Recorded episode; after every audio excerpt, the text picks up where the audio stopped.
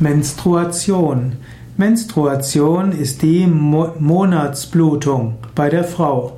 Menstruation wird auch genannt Regel oder Regelblutung, manchmal auch Menses und sehr häufig einfach Periode.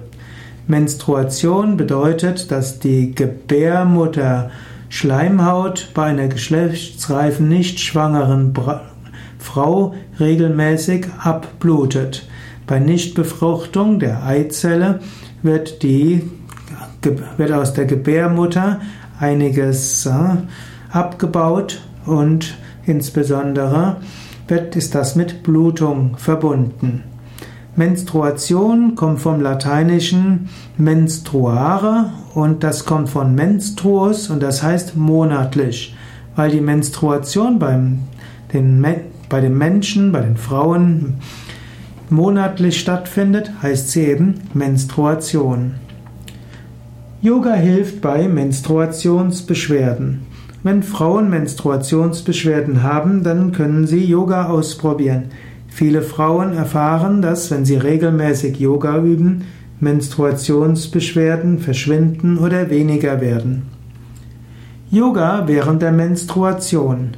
Es gibt unterschiedliche Ansichten, ob Frauen während der Menstruation Yoga üben oder nicht und welche Yoga-Übungen sie üben sollen. Meine persönliche Meinung ist, Frau soll auf ihren eigenen Körper hören. Die meisten Frauen werden es als hilfreich erachten, auch während der Menstruation Yoga zu üben. Wer regelmäßig Yoga übt, bekommt ein gutes Körpergefühl. Und wenn Frau in sich hineinspürt, wird sie merken, wann und welche Yoga-Übungen gut sind.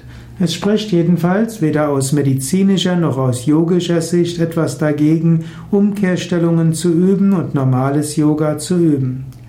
In Indien wird Frauen während der Menstruation empfohlen, nicht in Tempel zu gehen, keine Pujas, Homas zu machen.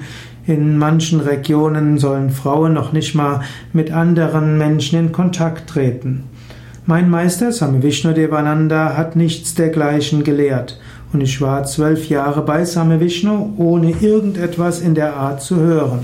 Bei Swami Vishnu haben Frauen auch während der Menstruation alles so mitmachen, mitgemacht, wie sie es wollten. Und so ist es auch bei Yoga Vidya.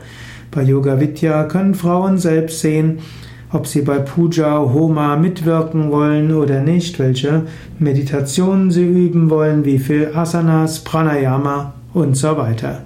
Letztlich, wer Yoga übt, bekommt ein gutes Körpergefühl und spürt, was ihr gut tut.